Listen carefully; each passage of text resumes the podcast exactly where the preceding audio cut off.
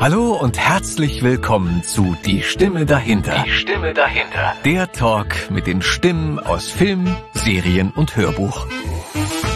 Einen wunderschönen guten Tag, liebe Zuhörer und Zuhörerinnen. Heute bei uns zu Gast im Studio kein geringerer... A Sag mal, Rainer, willst du dich vielleicht selber kurz anmoderieren? Aber gern.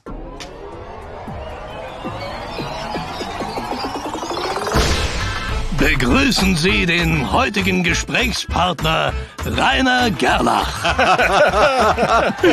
Großartig, Rainer. Vielen lieben Dank. Ganz, ganz toll, dass du es geschafft hast zu uns hier im Studio. Sehr gern. Wir freuen uns sehr, dich heute bei uns begrüßen zu dürfen, Rainer. Gleichfalls. Das freut uns. Äh, Etem, dir geht's gut? Mir geht's wunderbar. Danke der Nachfrage. Sehr schön. Der Regler ist auf Anschlag.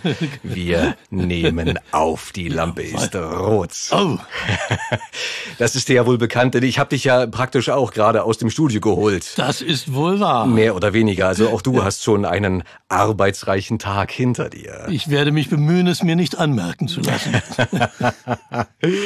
Rainer und selbst wenn es du darfst, du darfst alles bei uns. Sehr schön. Rainer, du bist ähm, glücklicherweise einer der Kollegen, die ja schon eine ganze Weile auf diesem Erdenball wohnen, verweilen und äh, dahingehend auch schon einiges erlebt haben. Toi, toi, toi, ja. Du bist 1949 geboren. Ähm, du bist ein Nachkriegskind. Genau, genau. Wie bist du groß geworden? Also geboren worden bin ich ja in Leipzig, wo meine Mutter am Theater war, aber ich bin Gott sei Dank dann mit anderthalb Jahren schon nach Berlin gekommen. Da fing meine Mutter im Synchronstudio an in Johannisthal. Und äh, ich habe dann eigentlich immer in Berlin gelebt. Meine Mutter war geschieden. Meistens war ich mit meiner Oma zusammen zu Hause, die dann auch gekocht hat und sich um alles gekümmert hat. Offensichtlich hat sie gut gekocht. ja, hat sie. Und äh, insofern war das also eigentlich für mich eine sehr normale Kindheit. Das heißt, du bist äh, zur Schule gegangen, Ja. äh, acht Klassen oder länger? Nee, nee, äh, äh, ja, da war es ja noch so, äh, nach der achten Klasse wurde gesiebt, wer auf die erweiterte Oberschule kam. Ja. Äh, ich kam auf die EOS äh, mit erweitertem Russischunterricht. So, also hab dann da das Abitur gemacht. Da musste ich dann allerdings ein bisschen fahren immer, weil das das berühmte, im Osten durfte es nicht so heißen, aber das berühmte graue Kloster war. Aha. Aha. Das heißt, dort kamen nur besonders gute oder ausgewählte Schüler hin? Naja, also äh, wer vorher schon ab der dritten Klasse Russisch hatte, hatte also die Chance, da hinzukommen, um da das Abitur zu machen. Sonst die, die Schule, wo ich vorher war, äh, war eine normale Zehn-Klassenschule. Okay, verstehe. Und die hatten dann am Grauen Kloster auch noch einen altsprachlichen Zweig und so. ähm, sprichst du denn noch gut Russisch? Äh, Leider nicht mehr. Äh, Das ist ja das Blöde, wenn man es nicht ständig praktiziert. Ich habe leider so viel vergessen. Ich könnte mir wahrscheinlich noch ein Bier bestellen dort, Ja. aber Nur das ist ja für das Wichtigste gesorgt erstmal. Ja, nee, aber das, das leider nicht. Das ist eigentlich auch mit allem so. Wir hatten dann äh, Englisch und Französisch auch, aber es ist auf Schulniveau geblieben. Ja. Das äh, bedauere ich manchmal sehr, aber ich habe mich auch nicht aufraffen können, noch einen großen Kurs mitzumachen, um das nachzuholen. Aber natürlich, ich habe ja auch russische Filme gemacht. Und da hilft's natürlich schon sehr, wenn du verstehst, was da gesagt wird. Na klar. Klar. Ja, es ist äh, nie verkehrt, möglichst viele Sprachen entweder zu kennen oder zumindest Teile davon äh, zu Zumindest verstehen. wissen, wie man es ausspricht. Ja, genau, genau. In unserem Beruf auf jeden Fall sehr Ja. hilfreich. Ja. Äh, vieler, vielerorts. Ja, ja. Äh, Deine Mutter, sagtest du, ist auch Schauspielerin. Äh, Meine Mutter fragte neulich sogar nach deiner Mutter. Mhm. Ja, sie kannten sich natürlich. Sie kannten sich Ähm, Ja, alle. ja, ja. Wo, wo hat deine Mutter gespielt damals? Die äh, hat im in Leipzig Theater gespielt, Ja. als ich zur Welt kam. Also sie ist noch, weiß ich, im siebten Monat mit mir noch in Lysistrata vom Tisch gesprungen. es hat keine schlimmen Nachwirkungen gehabt, bescheinigt man mir. Aber man weiß es nicht, wo manches herkommt. Stimmt. Vorher war sie in Altenburg und am Elbe-Elster Theater Wittenberg. Mhm. Es ist lustig, auch da eine Parallele. Ich entsinne mich auch, wie meine Mutter äh, gerne erzählt, dass sie sehr, sehr lange mit mir schwanger im Bauch noch ja. am Orankesee aufgetreten ist. Scheint wahrscheinlich so eine Sache zu sein von Schauspielerinnen, die einfach gerne auf der Bühne sind, dass sie sich selbst von der Schwangerschaft ja. nicht davon abbringen lassen. Ja ensuite Theater zu ja. spielen. Und äh, mit ihr zusammen in Leipzig und äh, mit einem Unterschied von ein paar Monaten äh, war auch schwanger Gisela Morgen und äh, Katharina Tomaszewski ist also im Prinzip fast gleichzeitig mit mir dann Verrückt. geschlüpft. Du hast als Kind schon sehr früh angefangen, die Schauspielluft zu schnuppern, logischerweise ja, bei der Mutter. Natürlich. Ähm, und hast auch sehr früh angefangen, ich glaube mit fünf Jahren, ne, das erste Mal ja. vom, vom Mikro zu stehen. Richtig. Neben der Schule. Ja. Das heißt, das hat dir Spaß gemacht? Du ja. hattest da Lust drauf? Es hätte mich keiner gedrängt. Mhm. Also es war sogar so, als ich dann irgendwann so elf, zwölf dann in der Schule auch ein bisschen nachließ und man dann sagte, dann wird aber nicht mehr synchronisiert, da ging es äh, dann nach einer gewissen Zeit wieder besser in der Schule. Also das wollte ich schon machen. So sehr? Ja, okay, ja. das war so ja, ein Antrieb für dich. Unbedingt, ja. Mhm. Du hast das die ganze Schulzeit über demnach gemacht. Ja. Also bis auf eine Unterbrechung, die war aber nicht lange als Stimmbruch war, logischerweise. Ja. Da war es dann schwierig, aber ja, das vergisst man oftmals. Ne? Ja. Du hast ein tolles Kind äh, im Studio, du arbeitest, genau. der, der, Junge ist großartig und dann kommt es in die heikle Phase und ja. auf einmal verändert sich alles. Ja der große Bruder, ja. Ja. Ja. ist aber schön, dass man halt irgendwie mit äh, Synchronentzug droht, wenn die Schulleistung ja. abnimmt. Ja, im Ernst. Also das war, war wirkungsvoll. Dann ja. darfst du nicht mehr arbeiten. Ja. Kinderarbeit war ja damals auch noch, es klingt jetzt böse, aber wesentlich äh, normaler, oder? Also dass man als Kind äh, im Studio stand? Oder wie hast du das erlebt? Ja, es, es war normaler, aber die Sachen, dass der Schularzt zustimmen musste und dass man es anmelden musste, musste. Das gab es alles auch. Das war in den 50er Jahren schon so. Ja, es gab auch noch zusätzlich eine sogenannte Kinderbetreuerin, die sich um die Kinder direkt immer kümmerte, die da waren. Das kenne ich auch noch, das stimmt. Ja. Und zu der Zeit war ja auch ein gewisser Gregor Gysi dort als Kindersprecher. Ach, hör auf. ja. Nein, hör auf. Ja. Ihr habt zusammen vor mir. Nee, ich, äh, ich glaube, wir haben nie zusammen zu tun gehabt. Ich weiß nur, dass er die interessantere Stimme hat und ich fand, er spricht mir immer die Rollen weg. Aber äh, gesagt, das hat sich ja dann irgendwann erledigt. ja. Ja, nee, aber ich wüsste nicht, dass ich direkt mit ihm zusammen zu tun hatte. Aber er gehörte quasi so zu diesem ganzen Kinderclan dort. Ist ja lustig, das wusste ich nicht. naja, die, die wohnten in der Nähe. Ja. Mhm. Natürlich. Naja, wie du schon sagtest, na, Eingangsmann kannte sich. Die Welt ja. war noch kleiner, ja. als sie jetzt heutzutage auch äh, noch ja. ist, aber damals zu Ostzeiten, mhm. da war das eben so. Toll. Und du hast ein Abitur gemacht, mhm. ähm, dann auf dem Grauen Kloster. Und danach war für dich klar, dass du Schauspieler wirst? Äh, bedingt. Also ich wollte natürlich gerne spielen, aber war mir nicht sicher, ob es reichen würde. Und aus dem Grund habe ich gesagt, na ja gut, dann bewerbe ich mich, was ja auch erstmal gar nicht so leicht war. Und ich war dann sehr froh, dass ich den Studienplatz überhaupt kriegte für Theaterwissenschaft. Ja. Dachte, das ist erstmal eine Basis. Ich wollte auch nie Dramaturg werden, wozu man da ja eigentlich ausgebildet wurde. Ja. Ich wollte, wenn dann immer zur Regie. Ich hatte auch schon als Schüler war ich dann, nachdem unser Lehrer, der die Kabarettgruppe, erstmal Agit-Prop-Gruppe, dann später Kabarettgruppe leitete, der fing was mit einer Schülerin an, dann musste der weg. Und dann habe ich das auch schon äh, übernommen, das auch zu leiten und habe auch geschrieben und so. Und äh, ja, und habe gesagt, und dann habe ich mich darum gekümmert, privaten Schauspielunterricht zu haben weil ich gesagt habe, egal was da wird, aber wenn ich inszenieren will, muss ich wissen, wie ein Schauspieler die Sachen ansetzt, Sehr was richtig. ich machen muss. Ja. Und so.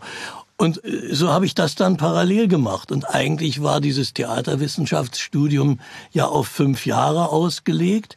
Und dann gab es ein Gerücht, dass man auch schon nach vier Jahren in die Praxis gehen könne und das fünfte Jahr dann extern machen. Ich hatte das Gerücht kaum gehört, da hatte ich schon meinen Vertrag in der Tasche und war am Theater und habe natürlich nie mehr meinen Abschluss gemacht. Ja. Verstehe, okay. Obwohl in jedem Kadergespräch Ja. stand dann drin, das Theater unterstützt mich, wenn ich das abschließen will. Ja, nee. Das hatte sich dann erledigt. Und dann hatte ich auch meine Schauspielprüfung gemacht, da, Ja. äh, also diese externe, ne, die Bühnenreifeprüfung. Das, da, da wollte ich noch mal einhaken, das ist sehr interessant. Ähm, du hast äh, deinen Schauspielunterricht äh, hauptsächlich bei Ilse Vogt gemacht. Richtig. Eine äh, damals sehr anerkannte Ja, Schauspielerin, die äh, wo gespielt hat hauptsächlich? ich weiß gar nicht, in welchen Theatern sie war. Die hatte auch Freilichtbühnenerfahrung überall und so. Und war dann aber eine ganze Strecke in Magdeburg. Okay. Und sie wohnte auch in Magdeburg. Ah ja, also das heißt, du Und bist immer nach Magdeburg ich bin gefahren. immer nach Magdeburg gefahren, jedes Wochenende im Prinzip. Ja. Und so, ja. Oder auch zwischendurch, wenn sich's mit dem Studium verbinden ließ, so von Zeiten. Ja. Ja. Hast du nebenbei noch gearbeitet äh, oder, oder warst du glücklich, dich äh, anderweitig finanzieren zu können während des Studiums? Auch durch Synchron streckenweise. immer weitergemacht nebenbei. Immer weitergemacht nebenbei, ja. ja. Ja, das ist toll. Da gibt's ja auch einige Kollegen, glaube ich, heutzutage, die das ähm, manchmal gar nicht großartig lange machen wollen, aber halt sich damit über eine gewisse Zeit Ja, ja. neben der Schule ihr, ihr Taschengeld verdienen oder dann ihr Studium finanzieren, weil du ja verhältnismäßig dann ganz gut verdienst äh, in einer ja, Relation zur natürlich. Zeit. Ja. Und wenn man da eh schon drin steckt oder durch die Eltern vorbelastet ist. Ja, und ich hatte in einem Schwein, es hatte sich irgendwann nur über meine Kabarettgeschichten ergeben, dass ich auch äh, Konferenzen machen konnte. Also ich habe auch schon beim Pressefest konferiert und so. In so jungen Jahren. Ja. Boah. Ja, und das war schon, war schon schön und da verdiente man natürlich auch über die KGB. Nee, KGD. KGB ist ja wieder was anderes. sagen, war Konzert- und Gastspieldirektion. Beim KGB hat man wahrscheinlich auch nicht schlecht verdient. Also, Ja, weil das kann ich Zeit. Gott sei Dank nicht beurteilen. Ah, klasse. Und dann meintest du, du hast deine Abschlussprüfung gemacht. Ja. Das ist, ich, ich glaube, heutzutage ist das nicht mehr so ohne weiteres möglich. Ne? Doch. Ja? Doch, das ist ja hier äh, heißt es äh, paritätische paritätische Prüfung. Okay. Da sitzt dann auch eine Kommission Ja, und du ja. spielst da drei Rollen vor und so. Machst eigentlich auch noch eine Prüfung in Theaterwissenschaft, was er bei mir nur nicht gemacht hat, weil es hätte ja einer vom Institut abnehmen müssen und es wäre peinlich gewesen, wenn ich da äh, versagt hätte. Also insofern, Großartig. ja. Ja, ja, aber klar, so vielseitig oder so viel, ja doch, so vielseitig sind die Möglichkeiten, äh, in diesen Beruf zu kommen, zu gelangen. Ja, und ich meine, sicher hat mir einiges das Studium natürlich auch gebracht. Also einfach auch, um auf Leute zu treffen. Ich hatte als Dozent äh, diesen berühmten Ernst Schumacher, diesen Brecht-Spezialisten. Das war natürlich was. Oder wenn man sein Praktikum am Gorki-Theater gemacht hat oder eben auch am Theater der Freundschaft. Das war dann schon gut. Dann haben wir auch in der Zeit natürlich Statisterie gemacht und sowas. Also ich erinnere mich, dass ich in dieser berühmten Faust-Inszenierung von Dresen und Heinz bin ich dann auch, äh, sind wir als Hexen und Hexeriche über die Bühne gerobbt in der Walpurgisnacht. Da war dann eine der Hexenmädels, auch Katharina Thalbach, die ja auch viel synchronisiert hat, schon als Kind. ne? Verrückt. Ja, da- wir hatten das letzte Mal auch schon, ne, dass man halt über dieses Beobachten Ja. und äh, sich angucken, was Kollegen machen, so viel abschneiden kann, so viel lernen Na kann. klar. Das Na wird klar. unterschätzt. Ja. Dass man wirklich wach sein kann und äh, dass es immer gut ist, wenn man da hinguckt. Einerseits äh, kriegt man dadurch auch doppelt Lust, wenn man was Gutes sieht. Das stimmt. Ne? Und, und, und Kollegen, die man dann verehrt. Und zum anderen merkt man beim Gros, vor allen Dingen der guten Schauspieler eben, diese bei aller Leichtigkeit und bei allem Spaß, den sie auch oft machen und so, aber einen Grundrespekt vor der Arbeit. Und das ist für alle Bereiche wichtig. Das ist am Theater A und O, das ist im Synchron genauso A und O. Ja. Und, weil du es gerade sagst, äh, noch ein ganz anderer Punkt, der, äh, der mir immer wieder in den Sinn kommt. Wir haben ja oftmals als Künstler diesen Ruf, dass wir äh, ja unpünktlich sind, unzuverlässig sind. Ich glaube, wenn du dir das am Theater einmal oder maximal zweimal leistest, dann bist du aber sowas von schnell beim Intendanten. Ja, aber ganz schnell. Und Ja. dann äh, ist die Frage, ob du noch lange an dem Haus spielst. Ja, ich hörte jetzt, ich habe es nicht erlebt, dass äh, doch einige Produktionen mittlerweile so laufen, dass man sich erstmal trifft und erstmal Kaffee trinkt und so. Das kenne ich nicht. Ja, Äh, Also ich bin es noch so äh, gewohnt, dass man eine Viertelstunde vorher da ist, dass man sich ein bisschen konzentriert und dass man, wenn es soweit ist, anfängt. richtig. Und nicht noch mit der Stulle im Mund, sondern wirklich anfängt. Ja. Ja. Äh, siehst du, da kommen wir auch nochmal auf eine, auf eine Frage, beziehungsweise einen Gedanke, der mir durch den Kopf schoss, als ich an unsere heutige Aufnahme denken musste. Der Begriff Oldschool wird ja so gerne benutzt. Und diese, eben diese alte Schule, abgesehen von eben dieser Pünktlichkeit, diese Viertelstunde vorher, was verbindest du noch mit dem Begriff alte Schule, was unseren Beruf angeht? damit verbinde ich, dass man erstmal versucht hat, ein Stück zu spielen und nicht es zu überschreiben. weil ich kann das auch nicht nachvollziehen, weil äh, wenn ich sage, meine Zuschauer verstehen das Stück nicht, nicht so wie ich es verstanden habe, dann äh, halte ich sie doch für ein bisschen zu blöd wenn ich das rauslese, dann gehe ich davon aus, dass derjenige, der es sieht, genau das auch rausliest oder auch was anderes. Aber ich muss doch kein neues Stück schreiben. Ja. Also das äh, ärgert mich dann zunehmend. Es gibt Sachen, wo es funktioniert. Das will ich gar nicht abstreiten. Also sagen wir mal, das ist nun dann die, die Verfilmung, aber mit Anthony Hopkins, äh, der Lear, das funktioniert. Originaltext in modernen Klamotten. Gut, dann sage ich ja, wenn es mich so überzeugt schon. Aber ich, äh, und, und das finde ich oldschool ist eben, wir haben angefangen mit einer Konzeptionsprobe, dass ich erstmal gesagt habe, was ich in den Figuren sehe. Also wenn ich inszeniert habe, Ja. oder sonst hat's mir der Regisseur gesagt. Und dann hat man sich übers Kostüm unterhalten und, und, und. Also da erstmal eine Basis geschaffen und dann richtig das aufgebaut und sich gefreut, wenn sich Dinge entwickeln. Auch eine, eine so schöne Arbeit, ne? ein, Ja. ein Kostüm zu finden für Natürlich. eine Rolle. Ja. Äh, schön, wenn man mit dem Kostümbildner zusammen äh, diese Arbeit machen kann. Ja. Wenn das nicht nur vorgeschrieben wird und du ziehst es an, das ist ja heutzutage auch oftmals einfach Zeit, aus Zeitgründen so. Aber wenn man auch das mit einfließen lässt, Natürlich. man bewegt sich ja anders, du gehst anders, du spielst klar. anders. Ja klar. Und, und was verbindest du mit der alten Schule in Bezug auf Synchron? Naja, das ist auch äh, die Frage A der Pünktlichkeit, natürlich, äh, äh, aber auch die Frage, auch da gilt die Frage des Respekts. Also nehme ich das Original erstmal ernst, nehme ich auch das Textbuch erstmal ernst, was da ist, und probiere es erstmal, bevor ich sage, das kann ja keine Sau sprechen. Ja? Äh, Das meine ich einfach der Respekt gegenseitig. Wir sind ja alle sehr unterschiedlich. Und man kann mit einem besser und einem weniger. Das ist in allen Bereichen so. Aber das äh, ist wirklich das Alte. Und natürlich ist die alte Schule gewesen, dass man eben miteinander gespielt hat. Da kommen wir aufs Xen, ne, was heutzutage, wir haben es einmal schon mal erwähnt, aber ich Mhm. glaube nicht wirklich erklärt. GX aufnehmen heißt ja eigentlich nichts anderes, als dass man nicht mehr gemeinsam vor dem Mikro Richtig. steht, so wie es früher der Fall war. Richtig. Zu zweit, zu dritt Ja. oder Ja. sogar mehr. Äh, Oder sogar mehr. Äh, Es gab früher einen sogenannten Mikroassistenten. Ja.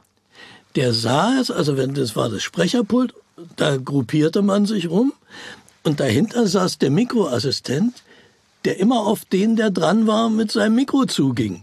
Was natürlich gerade wenn Ensemblegeschichten waren, herrlich war, du konntest spielen, der wusste genau, jetzt muss ich den aber hören, weil der hat gesagt, gib mal äh, das Bier rüber. Ja? Also ihr standet sozusagen im Halbkreis Ja. und dann stand Genau. der Tonassistent Der äh, wie in dem Halbkreis drin. Filmset, Ja. äh, der Tonangler Ja. und hat dann halt das Mikrofon Genau. hin und her gerichtet. Genau, genau. Und das äh, in, in allen möglichen Varianten.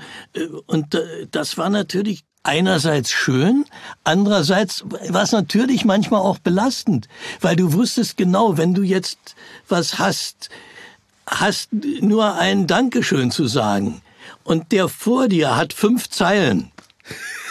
Und wir hatten teilweise Takes, die über eine Seite gingen, weil die Regisseure kamen in der Regel alle vom Theater und haben immer gesagt, das muss man im Bogen spielen. Ja? So, dann hatte der also seine fünf Zeilen und du machtest, da, da, da, bitte nochmal. Dann haben Kollegen manchmal auch nicht ganz so freundlich reagiert. Weil da konnte man nicht einsteigen und nichts, das wurde dann halt nochmal gemacht. Gab's dann Hauer? Nein, der Hauer nicht, aber es gab schon Luft einziehen und auf die Uhr gucken und so, das gab es schon, natürlich. Dezente Haue. Ja. Für den Kopf. Aber ich meine, ich muss auch sagen, man hatte natürlich auch die Chance, den Text vorher zu Hause zu haben. Okay. Man hat ihn nicht auswendig gelernt, wäre ja gar nicht gegangen. Aber man wusste, worum es geht und bestimmte schwierige Kombinationen hat man sich schon mal in den Kopf drücken können. Gemerkt, Ja. Sätze, gerade wenn es äh, Sachen mit, mit, mit anderer Sprache waren. Genau, oder sowas. zum Beispiel. Ja. ja. ja. Also das war schon sehr angenehm, muss ich sagen. Und ich meine, das prägt ja auch. Und Ja. das merkt man ja auch, wie die Synchronsprecher jetzt der neuen Generation im Atelier arbeiten und die älteren. Ne? Und da Hm. ist die Routiniertheit eine ganz andere. Ja. Aber es gibt auch sehr gute und in einem guten Sinne routinierte junge Schauspieler. Also das muss man auch sagen. Es ist ja nicht so, dass äh, es gab ja früher auch nicht nur Spitzen. Synchronschauspieler und so. Also das äh, hat sich gar nicht so sehr geändert. Die Arbeitsweise hat sich halt geändert. Ich meine, die Arbeitsweise hat sich halt mit dem Geixt-Sein halt irgendwie geändert. Äh, und wenn man mal den Vorschlag macht, äh, ob man nicht zwei Synchronsprecher auf einmal Ja. aufnimmt und die von der neuen Generation, die sind dann halt ein bisschen überfordert damit oder beziehungsweise so. sind halt irgendwie mit der Routiniertheit dann nicht so wie die Verstehe. ältere Generation. Verstehe. Ich habe auch gehört, dass mancher, mancher Tonmeister denn oftmals Ja. sagt, äh, doch, ich weiß jetzt gar nicht, wie ich das aufnehmen soll. Beziehungsweise, Durchaus, nee, lass uns das durchaus. bitte trennen. Es gibt auch Cutter oder Cutterinnen, die sagen, ja, ich kann ja nie auf zwei gucken. Ja. ja, ja. Äh, Also ich muss sagen, ich habe vor ein paar Jahren eine französische Komödie machen dürfen, äh, wo die beiden Hauptfiguren ein paar große Szenen zusammen hatten und da hatte ich sie beide zusammen im Atelier und sie haben es beide sehr genossen. Selbst wenn sie nicht unmittelbar miteinander gesprochen haben, aber sie konnten es für den anderen ansprechen und äh, sie haben sich gehört und haben halt miteinander gespielt. Aber das sind natürlich auch nicht mehr ganz junge Kollegen gewesen. War Michi Lott und Sebastian Christoph Jakob. Und, äh, also eben auch Komödianten. Ja, es macht ja auch vieles einfacher, wenn du das Gegenüber oder das nebendran Ja. da hast. Natürlich. Ja. Klar. Rainer, du bist äh, dann nach der abgeschlossenen Prüfung direkt ans TD Frey gegangen, ja? Nee, nee, nee, Nein? nee, nee. Ah, nein, ich bin also, ich habe die, die Schauspielprüfung äh, erst gemacht, nachdem ich schon am Theater war. Ich bin nach diesen vier Jahren Studium als Dramaturg, Regieassistent mit Spielverpflichtung ans Theater für junge Zuschauer Magdeburg gegangen. Ganz kurze Zwischenfrage. Ja. DD Frey. TD Frey, äh, Verzeihung, natürlich. Äh, Entschuldigung, ein- ein- Theater der Freundschaft, heute Theater an der Parkaue. Dank- Genau, genau. Dankeschön. Richtig, ja, man vergisst das natürlich. Natürlich, ja. Wenn man den Begriff tausendmal hört, aber du hast, danke Etem, du hast ja, vollkommen ja, recht. Ja, natürlich. Woher? Ja. Und da habe ich dann so im Prinzip alles gemacht, was nicht, nicht schlimm war. Mhm. Also Programmheft machen, Szenenspiegel schreiben, Probenplanung machen, auch mal Kaffee holen und dann eben auch spielen. Mhm. Also so alles. Und das war eben gut. Wobei es ja interessant war, wenn ich die Schauspielprüfung nicht geschafft hätte, hätte ich ein Jahr später noch mal die Chance gehabt, sie zu machen. Und danach hätte ich nicht mehr als Schauspieler arbeiten dürfen im Theater, weil das war ein geschützter Beruf. Was heutzutage nicht mehr so ist. Nein, nein. Insofern war ich sehr froh, dass ich beim ersten Mal durchkam. Und dann äh, musste eben auch Glück haben. Also ich hatte schöne Assistenzen, da habe ich auch viel bei gelernt. Und äh, hatte dann Schwein, dass ein Kollege zur Armee musste. Mhm. Einer, der die Hauptrollen spielte. Tja, was blieb mir anderes übrig, als die zu übernehmen? Und das war natürlich wunderbar. Wer soll's denn machen? Ja, ja. na klar, so ja. lernst du's. Ne? So ja, hast man die Möglichkeit zu spielen. Ja. Ja, äh, wobei ich glaube, das machen die an der UDK. Mal gucken, wenn wir äh, von den Kollegen demnächst mal da haben, äh, der beziehungsweise die von dort kommt oder mhm. dort äh, studiert hat, auch so. Gerade mhm. was Film angeht, dass jeder mal in jeden Bereich schlüpft. Also, ja. dass du dich sowohl mal um die Requisiten kümmern musst, als ja. auch mal den Ton angeln musst, als auch mal die Kamera bedienen ja, musst. Gut, ja. ähm, weil ich glaube, genau diese Sachen, dass du halt, wie du damals auch, alles mal machst, macht das Verständnis leichter, das Miteinander leichter. Natürlich. Und wer weiß, manchmal gibt es ja auch noch einen anderen Zweig, wo man auf einmal merkt, oh, das macht mir eigentlich viel mehr ja. Spaß. Naja, und als ich äh, mit Synchronregie anfing, ja. da äh, war ich ja nun als Sprecher wirklich über Jahre schon zugange, äh, musste ich zuerst 14 Tage ins Textatelier. Das machte man ja damals nicht zu Hause, sondern da gab es einen Textautor oder eine Textautorin mit einem Einsprecher oder einer Einsprecherin. Das heißt, was der Autor sich ausgedacht hat oder was man sich auch kollektiv ausgedacht hat, hat der Schauspieler, der daneben saß, gegengesprochen mhm. und sowas. Das hat natürlich alles viel länger gedauert. Aber da musste ich 14 Tage hin, 14 Tage zum Ton, in die Mischung musste ich mit rein, musste bei einer äh, Produktion mitlaufen, quasi. Und dann musste ich für einen Film, den ich dann gar nicht gemacht habe, aber für einen Film eine Bearbeitungskonzeption mit Besetzungsvorschlägen machen. Und nachdem das alles war, durfte ich meine erste Synchronregie machen. Toll. Ja. Das war wahrscheinlich auch alles unentgeltlich, ne? Ja, natürlich. Na klar. Erzim, wir werden alt. Wir müssen aufpassen, dass wir nicht auf so eine Schiene kommen, dass früher alles besser war. Ja, ja. Nein, es ist wirklich nicht alles besser. Und natürlich hat man heute, das muss man auch sagen, viel bessere technische Möglichkeiten. Mhm. Also das ist ja gar keine Frage. Also wenn man die richtig nutzt, dann kann das natürlich ein deutlicher Gewinn sein. Etem kann davon ein Lied singen. Ja. Der muss meine ganzen Fehler immer rausschneiden das kennt er, als ich hier was für ein Buch aufgenommen habe. Achso, da hast du nicht selber geschnitten, das haben wir äh, weitergegeben. Ja, ja, du, du hattest die Woche nicht Zeit. Das Aber das war ja schnittfrei ja. alles. Was, ja, ja, ja, ja. Aber was hat denn der andere Kollege da halt irgendwie geschnitten? Muss ja gar nichts mehr schneiden. Das ja, war ja prima vista, alles so. wunderbar. Ja, ja. Sag mal, ich habe noch, ein, ich hab noch, ein, ähm, noch eine Station von dir gefunden, mhm. äh, neben dem Theater der Freundschaft. Stendal. Mhm. Wie hat's dich dahin verschlagen? äh, also ich fing an in, in Magdeburg. Ja.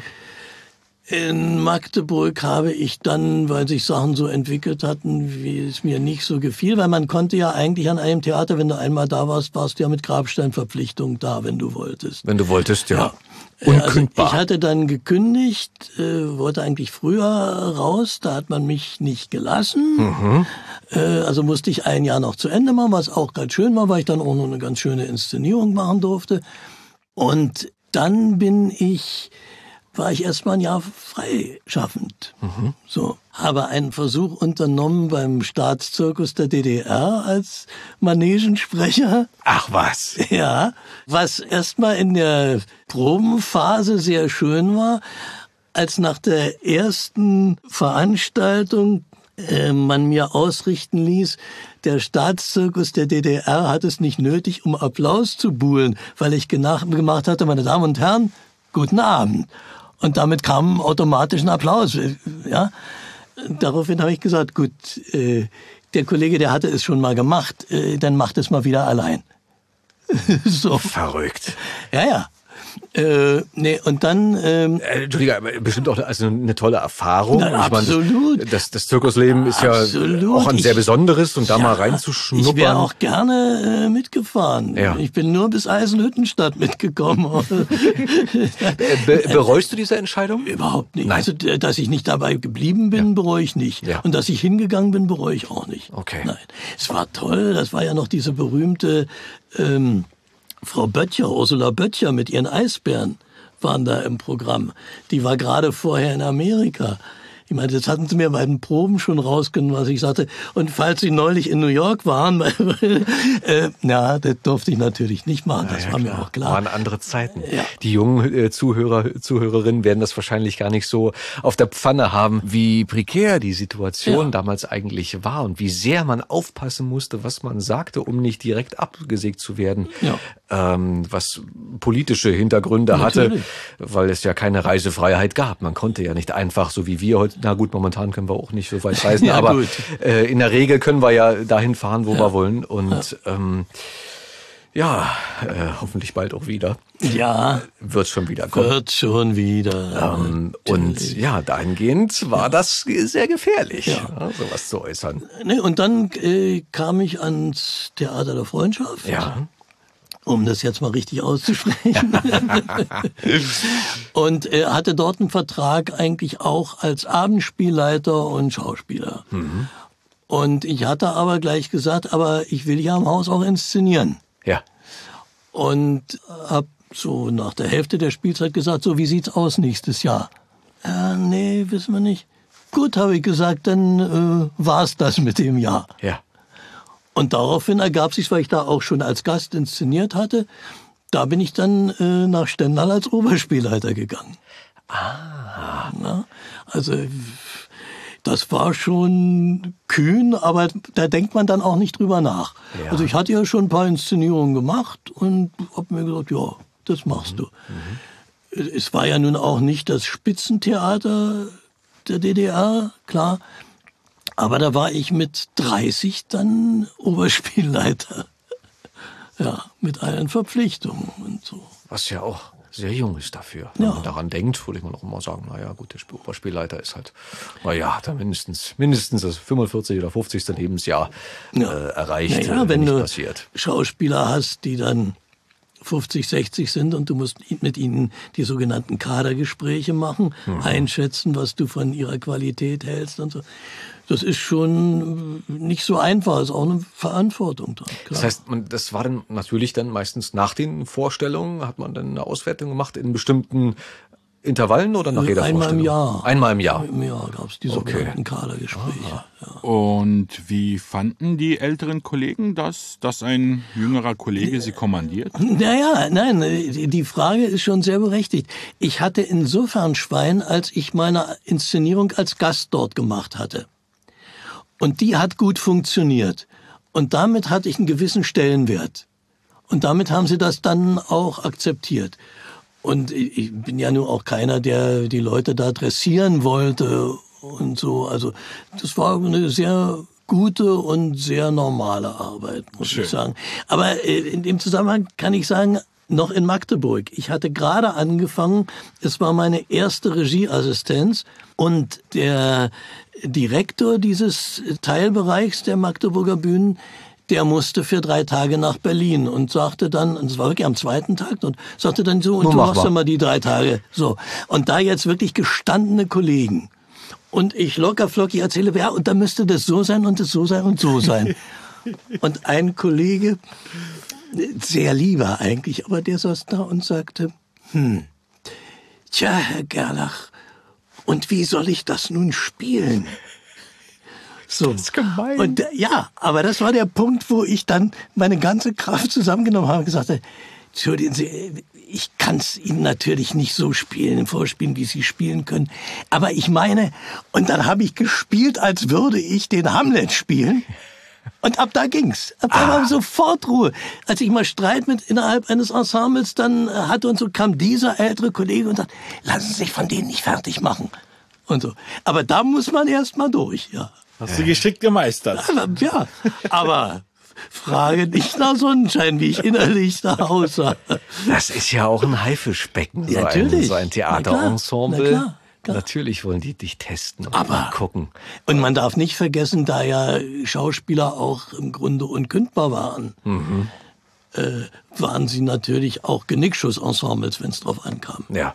Also das ist Das heißt, wenn einer den nicht gepasst hat, dann wurde der so fertig Aber- gemacht, dass der von selber gesagt hat, Ja. auf Wiedersehen, Ja. meine Damen und Herren. Ja, genau. Auf Nimmerwiedersehen. Ja, klar. Ah, verrückt. Und sag mal, Rainer, ähm, Klassiktournee Berlin habe ich bei dir gelesen. Ja. Was war das? Also, dazu muss man sagen, ich bin ja nun 84 von dem einen Teil Berlins in den anderen Teil Berlins. Wie hast du denn das gemacht? Na, mein Vater, also meine Eltern waren ja lange geschieden, Ja. aber mein Vater ist äh, Schauspieler Ja, gewesen. auch. Mhm. Äh, auch Schauspieler gewesen, hat in äh, DDR neuneinhalb Jahre gesessen politisch. Und, so lange? äh, Boah, meine Fresse. War dann in West-Berlin. Ja. Und äh, ich habe dann einen Ausreiseantrag gestellt, äh, Familienzusammenführung, weil er würde Unterstützung brauchen, beruflich und sowas. Und das hat dann natürlich, hat's auch gedauert, aber es hat bei mir Gott sei Dank nur so anderthalb Jahre gedauert. Das muss man sich mal vorstellen, ne? wo wir heute die Freiheit haben, einfach über diese Ja. ehemalige Grenze mit dem, mit dem Auto zu fahren oder mit der Bahn oder so, äh, dass man damals wirklich bangen musste, ob man überhaupt gehen gelassen wird. So, Das war ja nicht klar wahrscheinlich. Diese anderthalb Jahre war ja ein War Warten, nicht klar, nein. hätten auch fünf Jahre werden Ja, können. Ja. Und da durftest du natürlich auch, du durftest das Fernsehgelände nicht mehr betreten. Äh, Also die haben nicht sanktioniert sozusagen auch ja, richtig. Ja. Okay. Synchron war eigentlich so eine Insel. Da war es kein Problem, da konnte man und so. Also, nee. Mhm. Das war ganz gut, aber meine Frau hat dann äh, eine Inszenierung wo gemacht, wo sie jemanden umbesetzen musste und hat mich dann geholt und als die Leitung dort mitkriegte, dass von mir ein Ausreiseantrag lief, da haben sie ihr das Leben so zur Hölle gemacht, das war also ganz scheiße. übel. Ja, ja, ja, ja. Also das war schon schwierig. Äh, Sag mal, bevor wir denn dazu kommen, äh, Beate hast du gerade Ja, angesprochen. Äh, Beate möchte ich furchtbar gerne auch zu uns einladen. Also Unbedingt. vielleicht äh, haben wir das Glück, dass sie auch uns beehren wird und damit auch Bestimmt. äh, die, unsere Zuhörerinnen. ähm, wann, wann habt ihr euch kennengelernt? Wie lange ist das her? Wir haben uns 79 kennengelernt. Durch die Arbeit? Äh, Na, erstmal nicht. Erstmal war sie nur in der Vorstellung äh, am Theater der Freundschaft, wo ich noch gespielt hatte, Ende der Spielzeit. Das war genau das Ende, bevor ich nach äh, Stendal ging. Ja. Und ich habe in Stendal angefangen mit, das war damals äh, sehr in Mode, mit so einem Spektakel, also mit mehreren Inszenierungen an verschiedenen Orten und so. Und wir hatten uns ein bisschen unterhalten äh, nach der Vorstellung in Berlin und so. Und ich wusste, dass sie ja in die Regierichtung ging und da gearbeitet hat schon. Und habe sie dann für die eine Geschichte engagiert. Ah, Seit der Zeit äh, da hat's gefunkt, wie man so schön sagt. Da hat's gefunkt und so. Und äh, naja, und sie ist 84 ja nicht mit drüber, weil wir haben gesagt, äh, Beate geht den Schritt nicht mit, weil sonst wäre ich auch nicht rausgekommen. Dann hätte man gesagt, naja, sie haben ihre Familie ja hier. Verstehe. Und äh, insofern war das schon eine, üble Zeit, weil es dauerte zweieinhalb Jahre. Sie hatte extremes Berufsverbot. Also sie kam dann erst Oktober 86, durfte nichts, eine Zeit lang gar nichts machen, hat dann auch Möbel verkauft und sowas. Was Also für, ein, was für ein Schauspieler wirklich mit die Höchststrafe Ja. ist, wenn du das, was du liebst, Ja. nicht machen darfst. durfte eigentlich Theater nicht betreten und so. Also das war, war richtig übel. Äh, Es war dann eine Gnade, dass sie irgendwie in der Buchhaltung bei modischen Herrenanzügen äh, dann arbeiten durfte und so. Also äh, gut. Ich war, wie gesagt, 84 rübergekommen, habe dann so ein bisschen an dem jungen Theater bei der Ingrid Kehler was inszeniert und hatte dann das Glück, 85 bei den Schlossfestspielen in Ettlingen was zu machen äh, hatte dann auch gleich für 86 äh, dort einen Vertrag. Und 86 kam Beate dann auch. Und 87 sind wir dann zusammen in Ettlingen gewesen, haben äh, wieder ein Stück von mir gemacht, ein Märchenmusical, und äh, haben noch ein Lope de Vega zusammen dort inszeniert und auch beide gespielt. Und äh, danach haben wir gesagt, so, also äh, an irgendein Theater brauchen wir uns gar nicht zu bewerben, das ist Quatsch. Also dann versuchen wir mal selbst, wir haben ja jetzt so viel Erfahrung, versuchen wir mal selbst Tourneetheater zu machen. Nicht bedenkend, dass der Kuchen wirklich gut verteilt war. und dass keiner wollte, dass davon irgendwie eine Scheibe weggeht. Und äh, du kriegst ja eine Förderung, wenn du ein Unternehmen gründest. Ja. Und ähm, ja, was passierten solche Sachen? Wir haben zum Beispiel als große Inszenierung die Iphigenie gemacht, die ja äh, nicht so personenreich ist und hatten in der Hauptrolle Monika Wojtowicz, die ja damals auch im Westen schon, sie kam ja aus dem Osten, aber hatte da auch schon einen Ruf, unter anderem durch die Lindenstraße und so. Tolle Schauspielerin. Und äh, man fing ja erst an zu verdienen, wenn man im Jahr drauf die Wiederholungstournee machen konnte. Mhm, genau. Ja, Durch die entstandenen Kosten vorher Nat- und so weiter und so fort. Und so haben wir also auch die Kataloge drucken lassen, die du ja überall hinschickst und so. Da war ja noch nicht so mit Internet, sondern richtig mit Papier und Eintüten und an die Kulturämter schicken, ein Schweinegeld natürlich. Was eine Arbeit. So, ja. Und dann kriegen wir plötzlich einen Hinweis, ja, Frau Wojtowicz spielt aber bei uns in dem und dem Stück. Und sie hatte nicht dran gedacht, dass sie im Vertrag hatte, dass sie bei keiner anderen Produktion in dem Jahr spielen darf. Es hatte nichts miteinander zu tun. Das eine war eine Komödie oder ein Krimi und bei uns war es der Klassiker. Nein. Ach du Scheiße. Das war eigentlich der Anfang vom Ende. Dann haben wir also die kleinen Produktionen. Wir haben so für äh, Kinder und Jugendliche so eine äh, Revue gemacht, wenn Goethe durch die Bäume schillert und, und so eine Sachen. Ja, Klassiker. Also alles in der Richtung wollten eigentlich von Lessing den jungen Gelehrten machen mit dem Vorspiel, hatten für einen Vertrag mit Antje Hagen. Da war der berühmte Boleslav Barlog bereit, für uns die Inszenierung zu machen. Und dann hat sein Arzt es ihm verboten. Und so häufte sich Oh das eben alles. äh, Und dann ging das in der Form nicht mehr. Ich habe es auch schon einmal gesagt, wenn euch äh, die Namen teilweise wahrscheinlich nichts mehr sagen werden, scheut euch nicht einmal das Telefon zur Hand zu nehmen oder den Laptop und einmal ein, zwei, drei Namen zu googeln. Da sind auch teilweise wirklich wundervolle Ja. Geschichten hinter den äh, Gott. Kollegen, die ja teilweise nicht mehr unter uns weilen. Ja.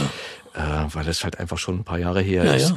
Ich wollte gerade sagen, ich dachte so, oh Mann, das ging aber gut los, äh, als du, als ihr rübergegangen seid. Also ihr scheint ja denn, du erstmal und dann ihr gut Anschluss gefunden zu haben, aber Aber nicht so. Also du hast immer, äh, bist auch schön brav zum Arbeitsamt und hast dich an und abgemeldet und so. Es hatte wirklich keiner auf uns gewartet. Das ist völlig klar. Ne? Aber wir haben dann wirklich auch Sachen, also gerade auch fürs junge Theater von Ingrid Kehler, was ja ein sehr schönes Theater, ein kleines war in der Schwiebusser Straße, gibt's ja schon lange nicht mehr. Da haben wir zum Beispiel so eine Bearbeitung von Oskar Waldfischer und seine Seele gemacht und oder ein Zwei-Personen-Stück über Moses Mendelssohn oder auch äh, das heißt, ihr, ihr habt immer wirklich gemacht, also selber über selber Ja. überlegt, Ja. so was, Ja. was kann ich auf die Beine stellen, Äh, weil ich meine, die Miete musste ja auch irgendwie Die reinkommen Miete wahrscheinlich. musste auch rein, aber äh, das ist das eine. Aber das andere war auch, äh, man wollte ja seinen Beruf ausüben. Ja. Ne? Und auch äh, auf der Klassikschiene dachte man, hier und da kriegt man ein paar Sachen dann doch noch an die Kulturämter verkauft.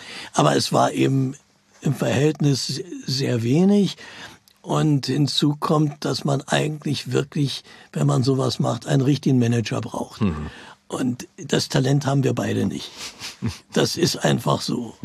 Das, das ist ja oftmals das Ding, ne? dass dieser Managerberuf auch bei aller Struktur, die Ja. wir oftmals an den Tag legen, wenn es um, um die Bühne oder um, um die Texte, um den Beruf geht, etwas zu organisieren, zu managen. Ich bin auch eine totale Niete darin, was, Ja. was das angeht. Ich Verstehe wäre ohne ich. meine bessere Hälfte verloren, was das angeht. Ja. Wahrscheinlich wie viele andere Kollegen auch. Ja. Es gibt ja auch Kollegen, die wirklich so Manager haben, Mhm. eben weil das sonst den Rahmen sprengen würde. Und wir haben andere Talente, andere Ja. Bereiche, in denen man gut ist. Ja, es funktionierte dann natürlich auch ganz schön, äh, nachdem die Mauer gefallen war. Und wir hatten ja immer noch einen Draht auch zu Kollegen. ein Bisschen, Aus dem Osten? Mhm. Ja. Dann war dieses Märchenmusical, was wir in Ettlingen inszeniert hatten, das machten wir dann am Theater der Freundschaft. Das war natürlich schön und da machten wir dann auch ein paar Abstecher mit. Na klar. Und so, aber da war dann auch jemand, der diese Abstecher organisiert hat.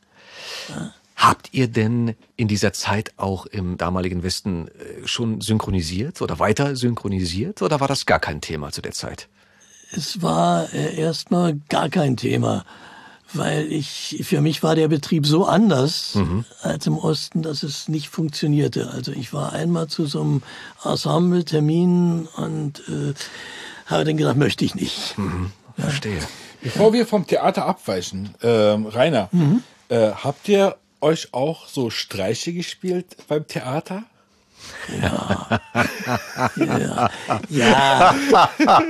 ja. Ein uferloses Thema für ein Schauspiel, aber eine gute Frage. Ja, berechtigt. Das ist die berühmte letzte Vorstellung.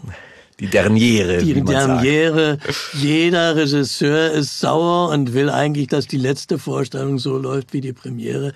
Aber natürlich lässt sich jeder immer was einfallen oder viele. Also ich bin mal wo eingesprungen und biete dann die letzte Vorstellung auch für ein Märchen und ich spielte dort einen Wirt und brachte natürlich statt der üblichen Requisiten, brachte ich richtiges Bier und richtige halbe Hähnchen. Und natürlich war die Szene geschmissen, weil die alle fragten und so. Ja, also sowas äh, hat man schon gemacht. Oder man konnte damit rechnen, wenn man nicht kontrollierte, man hatte einen Brief vorzulesen, den man in einer Mappe hatte. Ja du musstest jedes Mal kontrollieren, dass der auch wirklich drin lag.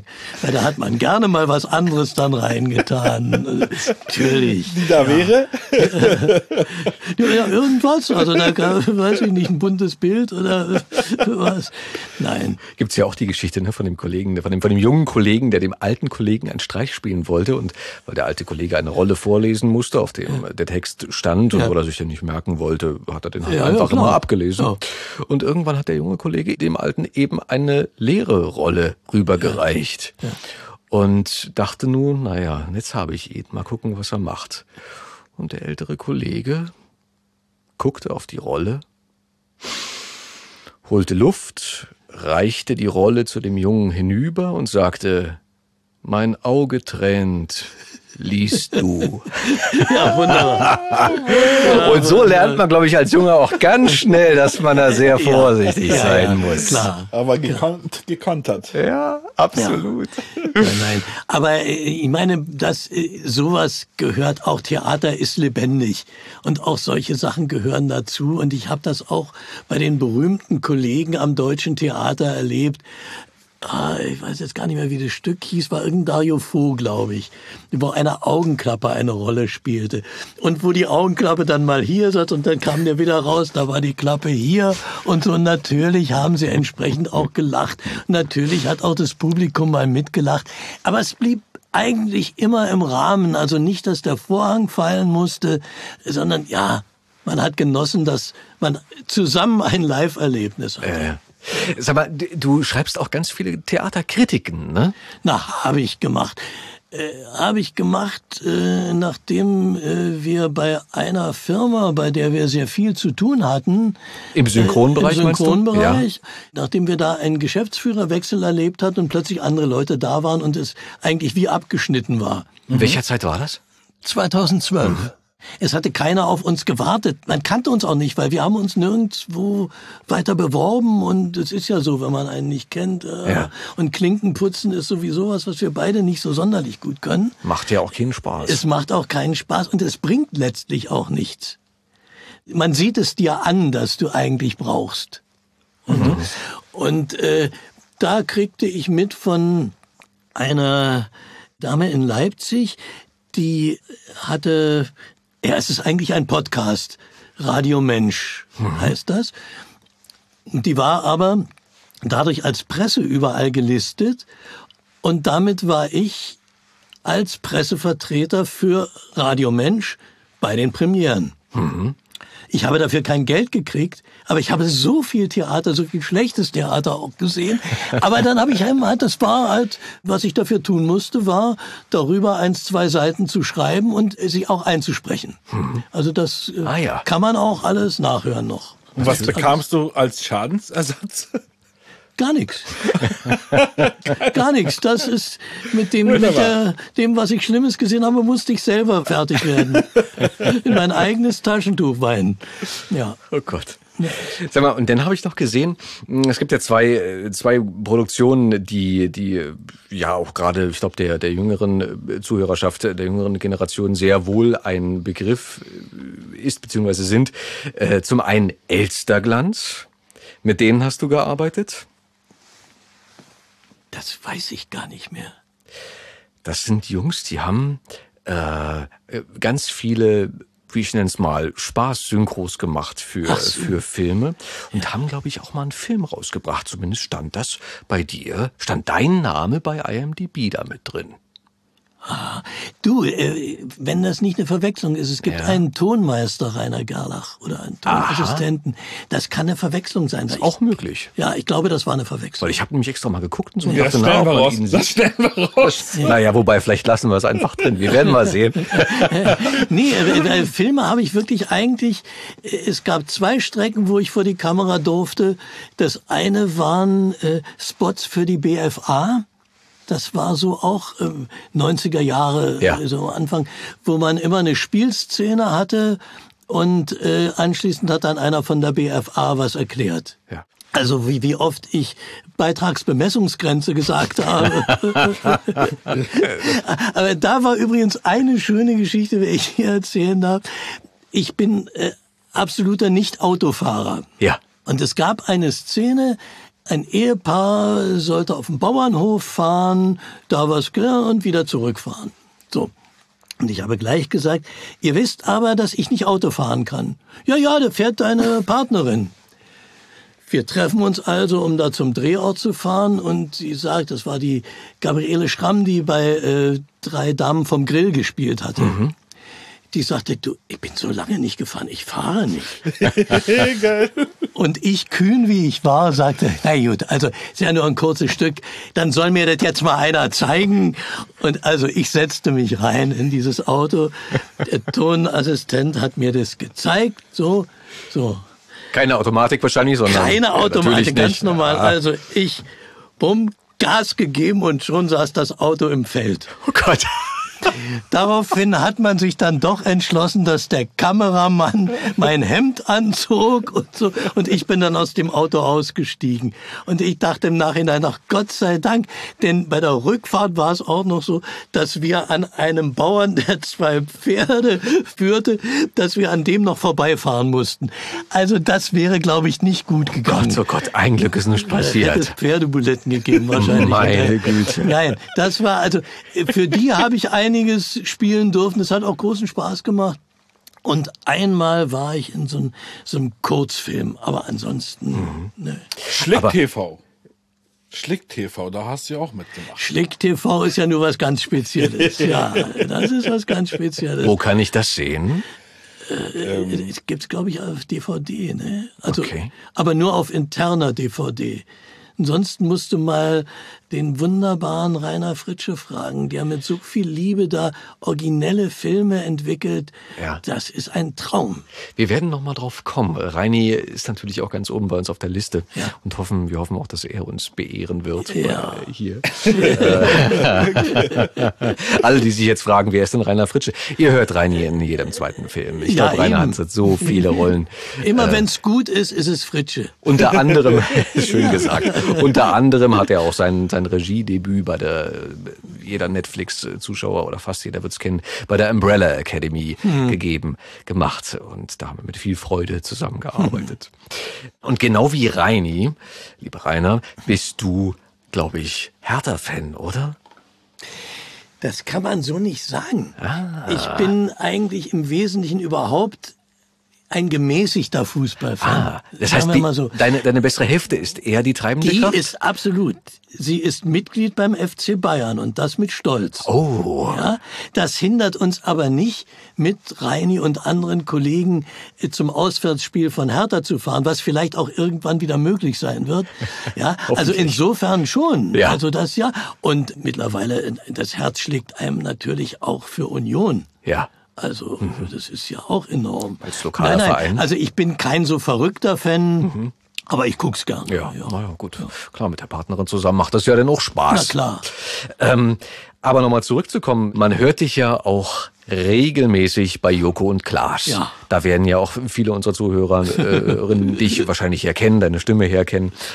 Wie kam das, dass, dass die gesagt haben, Mensch Rainer, hast du nicht Lust, äh, komm doch mal rum? Ich glaube, das war ein längerer Anfang, ne?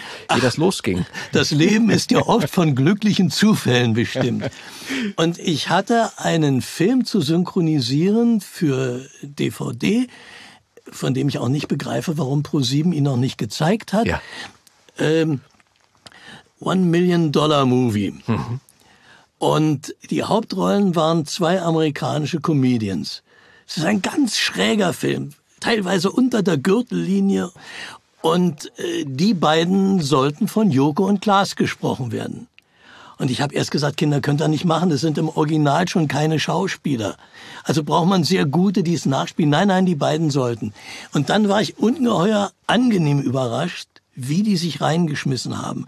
Also mit welcher Ernsthaftigkeit die gespielt haben und so. Das war wirklich toll. Also würde ich manchem Anfänger wünschen, dass der mit diesem Respekt auch vor der Arbeit da reingeht. Und werden ja auch nacheinander aufgenommen und so. Und dann am Tag, als Joko da war, sagte er am Schluss, sag mal, wenn ich dich so höre, wir brauchen immer mal jemanden so für die Filmbeiträge und so sprichst du auch. Ich so, ja, wenn man mich lässt. So. Und äh, ja, und dann äh, ja, habe ich erst mal auch eine Weile nichts gehört und man denkt ja dann, ja, ja, wird, wird mal so gesagt, ist aber doch nichts. Und dann kam plötzlich ein Anruf von Florida TV und dann ging das bei Halligalli los. Super. Zirkus Halligalli Ja. damals. Ich weiß noch, der erste Beitrag war schon wunderbar, der hat solchen Spaß gemacht. Äh, das war Rangeln. Und äh, ja, da habe ich den gesprochen und dann hatte ich auch den Spitznamen Herr Rangel weg. Range? Ja, Rangel, weil der Beitrag Rangeln hieß. Deswegen war ich neulich auch ein bisschen begriffsstutzig. Äh, als ich, ich war ja neulich, hatte ich ja mal die Chance, live äh, bei Late Night Berlin zu sein. Okay. So ganz am Schluss sollte ich da was vorlesen. Und Klaas sagte dann, so, Herr Rangel, dann, äh, was, wie? Äh, musste ich erst mal schalten, bis ich dann wirklich anfing. Ja? Aber nee, und da ging das los und dann kam äh, immer wieder und so und so bin ich dabei geblieben und würde mich sehr freuen, wenn ich für junge Zuschauer äh, noch lange als alter Sack sowas machen darf. Du, ich glaube, ich bin mir, also ich, was heißt, ich glaube, ich bin mir sicher, dass das auch von den Zuschauern sehr gern gesehen bzw. gehört ist. Sollte mich freuen. Ja, ja, ja, ja. Nein, wir werden das an der Stelle mal weiterleiten. Wir können ja auch gerne Ihre Kommentare unter unsere Instagram- und Facebook-Posts schreiben äh, an den Rainer. Wir leiten das dann an dich. Nein, aber das ist so eine tolle Truppe, finde ich. Die ganze, ich meine, hängen ja riesen Redaktionen hinter. Aber ich war zum Beispiel beeindruckt, wer stiehlt mir die Show so viel neue Ideen? Eigentlich eine Quizshow und trotzdem war das überraschend, was da passierte. Und so alles. Und die machen sich wirklich Gedanken.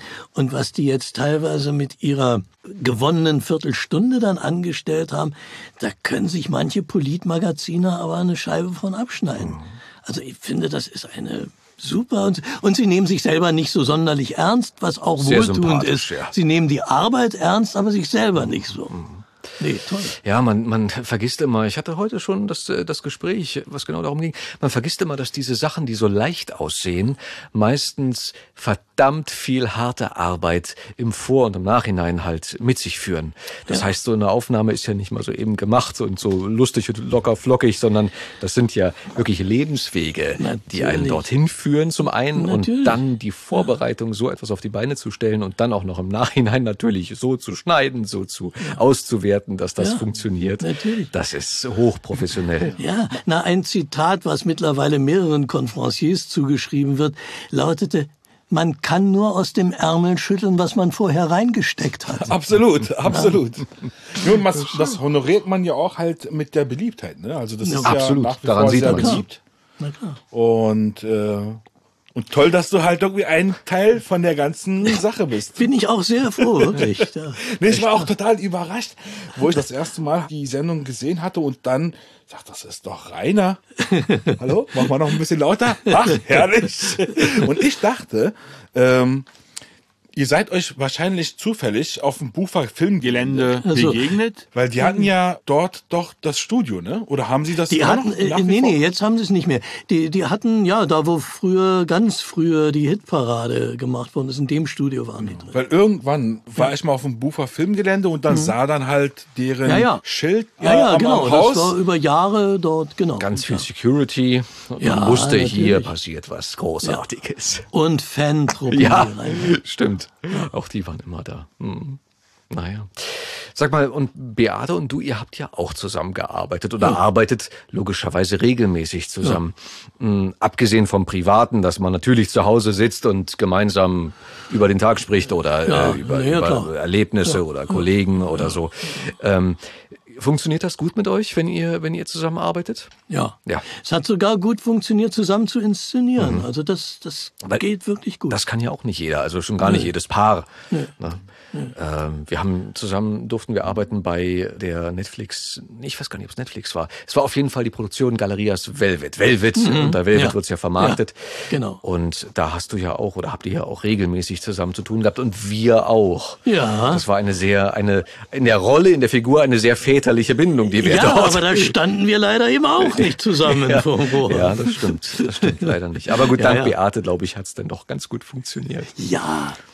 Letztlich. Gut. Ja. gut. Also ich kann es auch bezeugen, dass die Arbeit sehr, sehr Zwischen den beiden. Dass zwischen den beiden, genau. gut funktioniert. Weil ich war in beiden Konstellationen, war ich halt Zeuge. Stimmt, du hast sie ja aufgenommen.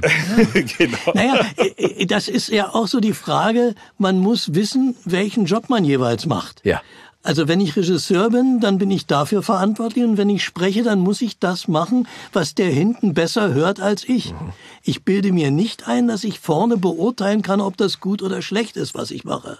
Habt ihr euch mal wegen der Arbeit doll gezofft? Nee. Nee. Respekt. Hut Ja, nee. Profis halt. Ja. Also Ja, vielleicht habe ich es auch vergessen, das ist Ja. ja das Alter, wo man schlechte Sachen auch vergisst. Aber äh, Oder Beate hat richtig stark zugeschlagen, dass du dich nicht mehr daran erinnerst. Wahrscheinlich, ja. Wahrscheinlich. Wir werden sie, wir werden sie das nächste Mal dann darauf ansprechen und das mal fragen. Sag mal, Rainer, ähm, ich meine, gerade in der jetzigen Zeit, es ist ja schwierig, momentan in die Zukunft zu gucken. Aber hast du gerade, machst du gerade etwas besonders Schönes oder etwas, gibt es etwas, worauf du dich sehr freust, was in der Zukunft von dir kommen wird, egal ob Bühne oder Ton, Fernsehen? Ja, ich mache etwas sehr Schönes, hoffe auch, dass sich die Gelegenheit ergeben wird, dass es wirklich rauskommen kann. Ein Stück, was ich 85 für die Schlossfestspiele Ettling, also Riesenbühne mit Riesenensemble geschrieben habe, habe ich zusammengestrichen auf eine Stundenvariante. Das ist ein Märchenstück und an dem Münchner Theater für Kinder wollen wir das rausbringen und zwar Ende Juli äh, quasi als Dankeschön für die Treue der Zuschauer Freilicht auf den Stufen der Rückseite der Glyptothek. Okay. Und da haben wir jetzt schon mal am letzten Wochenende das so ein bisschen angebraten mit dem nötigen Sicherheitsabstand, Natürlich. mit äh, Nasebohren gemeinsam und so. Das haben wir alles gemacht. Aber ich muss sagen, ich habe das auch sehr genossen, weil einfach auch wieder mit Theater zu tun haben, war schon sehr schön. Ja, und nur hoffe ich nur, dass es dann wirklich auch rauskommen kann. Man ist auf Entzug, ne? Ja, absolut. Absolut. Weil auch äh, die- diese ganzen Geschichten, die wir in der Kurt-Götz-Gesellschaft machen. Wir machen ja regelmäßig Lesungen von dem äh, besten Komödienschreiber, den Deutschland je gehabt hat. Ne? Aber äh, ist ja auch alles nicht möglich. Wir hatten ja auch da schon mal das Glück, zusammen auf der Bühne sitzen zu dürfen. Nicht? Ähm, Ja. beziehungsweise ich bei euch. Und da Spaß zu haben gemeinsam. Ja, ja. Was ja auch letztes Jahr nicht stattfinden konnte. Wir wollten es ja wieder machen, aber äh, es ging nicht. Und die Zuschauer vermissen es auch. Natürlich. Also, es Na gibt klar. jetzt Gott sei Dank, kleiner Hinweis, es gibt von ein paar Sachen CDs, die man käuflich erwerben kann. Oh, erzähl mal, sag mal bitte wo. Äh, auf der Seite Kurt Götz Gesellschaft. .de. Wir werden das mal verlinken, wir werden das mal reinschreiben ähm, und dann können unsere Ich glaube sogar Kurt Götz Gesellschaft e.V. ja Sogar. das finden wir raus. Das, werden findet, wir. Das, findet werden ihr raus. sehr wohl. Da gibt es also einmal fünf Einakter, Ja. Einmal das berühmte Stück Ingeborg, Ja. was also wohl die zauberhafteste Komödie ist. Dann äh, gibt es eine Prosasache Tatjana. Was würdest du einem Einsteiger empfehlen? Ach, eigentlich schön ist natürlich Ingeborg. Bei den Einaktern ist es wieder so, es sind natürlich dann fünf verschiedene Szenen und der Erzähler der ganzen Geschichte ist Eckhard Dux, Ah, der ein dem, dem Weggefährte Amte war. wohl bekannt Ja, als der ein Weggefährte von Kurt Götz war. Und, äh, ne, und das vierte ist dann, ich habe den ersten Band der Biografie eingelesen. Ja, okay, schön. Äh, nebenbei gesagt nochmal, neben dem Weggefährten von Kurt Götz, äh, Eckhard Dux kennen die meisten wahrscheinlich von uns äh, direkt als Gandalf aus Herr der Ringe. Natürlich, ja. Und vielen, vielen anderen Sachen. Und mit ihm gibt's auch ein Interview, was man bei YouTube oder auch auf unserer Seite finden kann. Ah, schön, gut. Können wir auch nochmal verlinken. Ähm, Ganz kurz, ähm, wenn es mal wieder losgehen sollte mit den Kurt Götz Lesungen, wie sieht es denn aus zum Beispiel? Ihr macht das ja an Sonntagen nachmittags, ne? Meist an, an Sonntagen, äh, wir haben es ja am Anfang im Renaissance-Theater gemacht, dann äh, gab es da eine kleine Unstimmigkeit, dann sind wir an verschiedenen Orten gewesen, ist auch alles prima. Wir haben jetzt noch mal die Chance gehabt, bevor dieser zweite Lockdown kam, am 12. September zu seinem Geburtstag auf der Bühne des Renaissance-Theaters dieses große Stück äh, Nichts Neues aus Hollywood zu machen mit einem Riesenensemble, also gelesen auch natürlich, leider auch nur mit großen Abständen, 80 Leute im Publikum, aber wurscht. Und äh, dann hat man uns gesagt, also wenn irgendwann dieses Bruckner Foyer oben wieder aufmacht, dann kommen wir da auch wieder rein. Und dann empfiehlt sich auch wieder die Matinee-Geschichte 11.30 Uhr am Sonntag. Wunderbar. Ein, wie soll ich sagen, ja, ein schönes Vorhaben für die Zukunft. Etwas, Ja. worauf man sich freuen kann. Genau, Wo man euch erleben kann, Ja. tolle andere Kollegen und vor allen Dingen, wo man uns auch live erleben kann. Eben. Was ja, Ja, momentan, glaube ich, ja, für viele sehr interessant sein dürfte. Es gibt ja viele Kollegen, die da gerne wieder die Live-Hörspiele machen würden. Natürlich. Die Lauscher Lounge macht ja da Oliver Rohrbeck, tolle Sachen, genau. Oliver Rohrbeck und so. Also da gibt's ja einige tolle Sachen. Naja, dann harren wir der Dinge, die da mal kommen. Ja, Rainer, ich bedanke mich an der Stelle nochmal ganz, ganz herzlich, dass du den Weg zu uns gefunden hast. es hat mir großen Spaß gemacht. Danke für die Einladung. Das freut uns, das freut uns. Danke, dass du da warst. Ja, und wir freuen uns noch ganz viel von dir zu hören. Ich werde mir Mühe geben. Gut. Rainer, hab Dank. Danke Mach's euch. gut. Macht's Tschüss. besser. Auf Tschüss. Wiederhören. Ciao, ciao. Das war Die Stimme dahinter. Die Stimme dahinter. Moderiert von Fabian Oskar Wien. Produziert von Effendi Audio Solutions.